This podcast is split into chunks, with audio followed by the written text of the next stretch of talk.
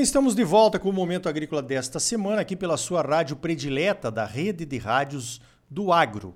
O oferecimento é do Sistema Famato Senar, Sistema Sindical Forte Agropecuária Próspera. Olha só, eu acho que se teve uma coisa que aconteceu em 2020, foi uma valorização ainda maior dos números do IMEA, o nosso Instituto Mato Grossense de Economia Agropecuária, ligado à FAMATO. E na semana passada fez uma retrospectiva, apresentou uma retrospectiva e é sobre isso que nós vamos falar agora com a Mariane Tufani, que é analista de pecuária do IMEA.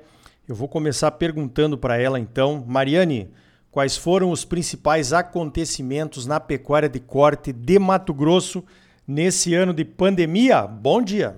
Bom dia, Ricardo. Primeiramente, queria agradecer o convite, né? É um prazer estar aqui falando com você e com todos os nossos ouvintes. Bom, na cadeia pecuária, né, a gente teve alguns momentos de tensões, principalmente ali meados de março e abril, que foi o pico da pandemia aqui né, em Mato Grosso, foi o período onde a gente teve muitos frigoríficos fechados, tanto por medida de segurança, quanto também por terem sido afetados né, pela demanda aqui no mercado interno, que a gente sabe que esse ano a gente teve uma, uma parcela da população que foi muito afetada, e querendo ou não, né, a carne bovina foi é, afetada com isso também. Mas logo após esse período, né, a gente viu os preços aumentando e aí alcançando recordes agora em novembro nominais, né, para rouba do boi gordo a prazo, alcançando 262,65 reais, um aumento de 51% em relação a 2019. Bom, e o que que então, né, diante da pandemia, mesmo com a pandemia, o que que causou, né, o que que pautou o mercado alcançar recorde nos preços? Primeiro, a gente pode citar aqui no mercado interno é que, apesar do menor volume de vendas, tanto no varejo quanto no atacado, aquela parcela da população que continuou né, demandando a carne bovina permitiu uma maior precificação das carnes. Então, só para a gente ter uma ideia, no varejo, né, nos cortes da média, a gente teve um aumento de 20%. Já no, no atacado, e aí representada, representada pela carcaça casada no boi do atacado, é, a gente viu um aumento de 30%, alcançando o preço de R$ reais agora em novembro. Isso, inclusive, vai destacar que há dois meses que o preço aqui de Mato Grosso está acima da referência São Paulo. É, isso digo também para a carcaça casada. Então, realmente, o auxílio emergencial também auxiliou nisso, né? E do outro lado, agora da, da, parte do mercado internacional, a gente também teve grande destaque, se não o maior, né, que foi que sustentou também as cotações aqui no estado, é que a gente viu que as exportações, os envios internacionais aumentaram 20% em relação a 2019. Né, só para a gente ter uma ideia, o ano passado a gente exportou 28% da nossa produção e esse ano a gente já exportou 34%. Então, realmente, é, a gente aumentou o nosso share do destino da carne de Mato Grosso, né? E o grande responsável, a gente sabe que foi a China, que aumentou quase 100% em relação ao ano passado, é muito pautado pela maior demanda, né, por conta dos casos da peste suína, que eles estão demandando mais proteínas né, no mercado interno deles, e isso fez com que eles representassem 56% do share aqui da carne de Mato Grosso do lado da demanda, esses fatores contribuíram para a sustentação aqui dos preços no mercado interno, mesmo com a pandemia. É, a gente também não pode deixar de citar, que eu acho que é importante, não foi só a China responsável, claro, ela foi a maior, mas a gente tem que, é, eu acho que é legal a gente pincelar aqui a menor produção dos Estados Unidos, que eles foram bastante prejudicados esse ano com a pandemia lá, né, fez com que a gente também atuasse mais no mercado externo, e assim como a Austrália, que é a nossa segunda maior concorrente no mercado internacional, né, que ele já vem com rebanho já prejudicado dos anos anteriores, devido às queimadas e tudo mais. E além disso, eles têm uma arroba em dólar mais cara do que a nossa, então a gente também é mais competitiva frente a eles. A Rússia também foi bastante importante, porque ela acaba é, importando esporadicamente, né, daqui de Mato Grosso, e esse ano eles aumentaram, é, representando 5% do nosso destino também, com essa fatia de mercado. Bom, falei um pouquinho sobre a, a, o lado da demanda, né, que contribuiu com os recordes que a gente tem observado, né, no, no mercado do boi. Bom, do lado do, da oferta, a gente vê a menor oferta de animais, e aí representado pelo abate de bovinos, que caiu 8% de 2019 para 2020.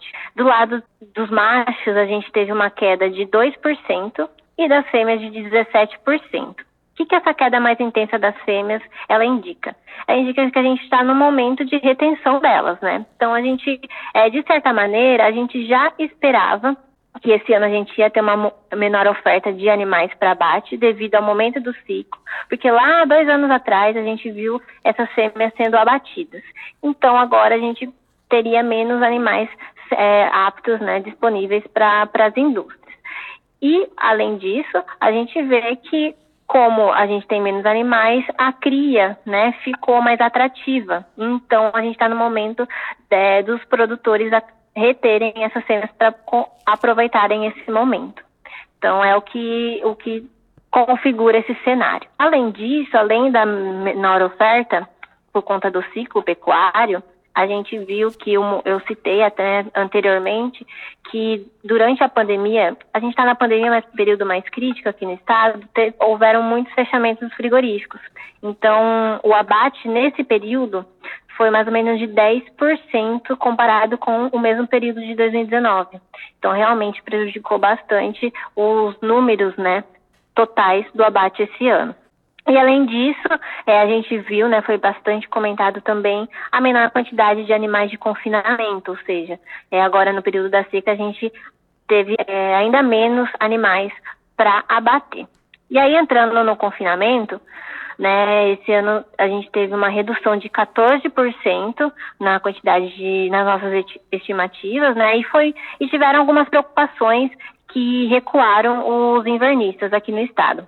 Né, primeiro foi a pandemia, que lá em abril é quando a maior parte dos produtores também estão começando a ver as suas estratégias, como que vai ser o ano, se vão confinar ou não. Então, realmente, esse momento assustou muito deles, né? Então, eles deixaram um pouco para depois, para ver o que, que iam fazer. Até porque a gente já via que mesmo com a pandemia, os preços da reposição, ou seja, dos animais, bezerro, boi magro, garrote, todos aumentaram. Só para ter ideia, a gente viu varia, valorizações acima de 60%. Então, isso realmente estava esmagando a relação de troca do boi bezerro desse recriador. Esse ano a gente viu uma queda de 8% na relação de troca boi bezerro. Então, isso realmente contribu contribuiu para menor, pelo menor confinamento aqui no estado. Bom, e, a, e, aí, além da relação de, da queda da relação de troca, né, a gente viu que realmente os insumos para alimentação animal também aumenta, aumentou bastante, né, e fez com que o COT, o, o custo operacional total, aumentasse bastante, e isso fez com que o confinamento esse ano realmente diminuísse, pois muitos produtores partiram para a cria ao invés da recria, ou então um semi-confinamento. Muito bem, Mariane, você praticamente já deu assim uma perspectiva excelente do que foi o ano de 2020. Agora vamos falar de 2021. Como é que vocês estão vendo esse próximo ano aí? num cenário onde provavelmente a ajuda emergencial do governo não virá mais, né, como veio em 2020, e talvez tenhamos aí uma recuperação econômica em função desse aumento de casos de Covid um pouco menor do que todos estavam esperando. Como é que vai ficar 2021, Mariane?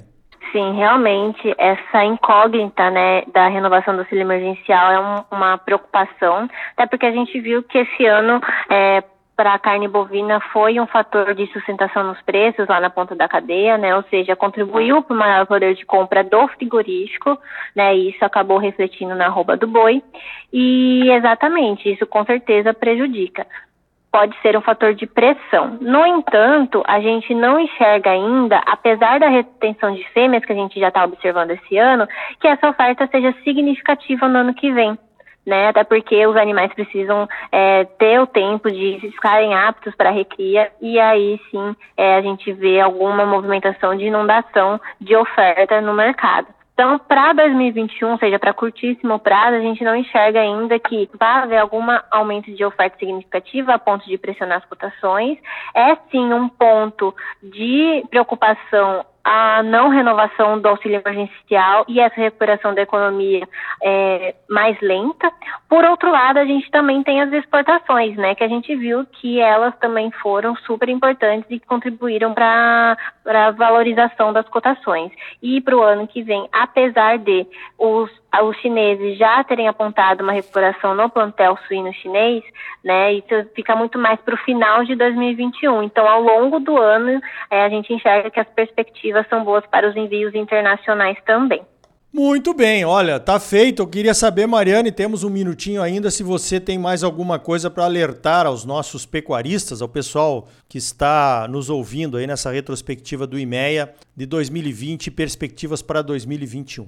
Sim, eu queria dizer principalmente porque o ano que vem, né, na verdade, esse ano a gente viu que os custos foram é, bem cruciais, né, para o recriador esse ano, e para o ano que vem a gente já vê uma safra, né, já adiantada em questão de comercialização, então só para se atentar, para é, se planejar, para que não tenha surpresas o ano que vem novamente, porque a competitividade, tanto no mercado externo quanto no mercado interno, para esses insumos está alta. Acredito que seja isso. Valeu, valeu. Mariane Tufani, analista de pecuária do IMEA, parabéns pelo trabalho aí de toda a equipe e obrigado pela tua participação aqui no Momento Agrícola. Eu que agradeço, é sempre um prazer. Então tá aí, no próximo bloco o Marcel Durigon vai fazer a retrospectiva dos mercados de soja e de milho em 2020 em Mato Grosso e também vai falar sobre as perspectivas para 2021. Para saber mais, continue ligado, é logo depois dos comerciais. E ainda hoje o presidente Normando Corral fala sobre o ano de 2020 e quais as expectativas do sistema sindical para 2021. Voltamos em seguida com mais momento agrícola para você, um oferecimento do Sistema Famato Senar, Sistema Sindical Forte e Agropecuária Próspera. Não saia daí e voltamos já. Música